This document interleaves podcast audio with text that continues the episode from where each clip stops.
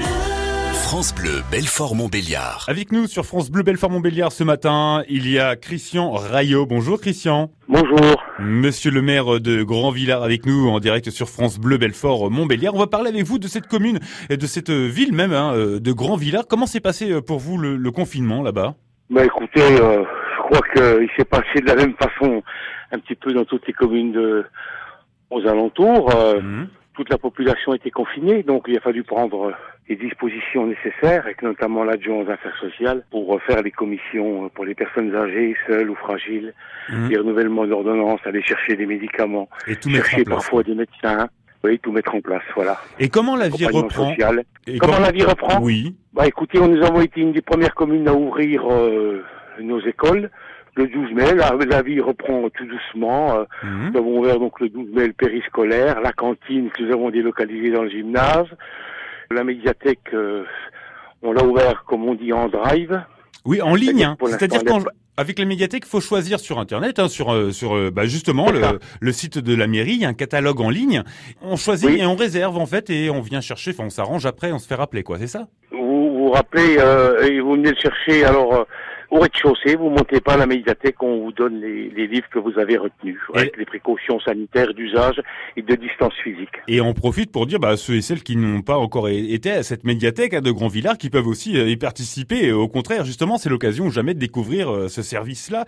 Il y a le parcours santé aussi à, à Grand-Villard. Il est accessible. Il y a des choses fermées? Le parcours santé n'est pas accessible dans la mesure où on l'a encore pas mis en état. Hmm. Euh, les, les spectacles n'ont pas repris, euh, le complexe sportif est toujours fermé, donc euh, Hmm. euh, la vie a repris, mais pas entièrement.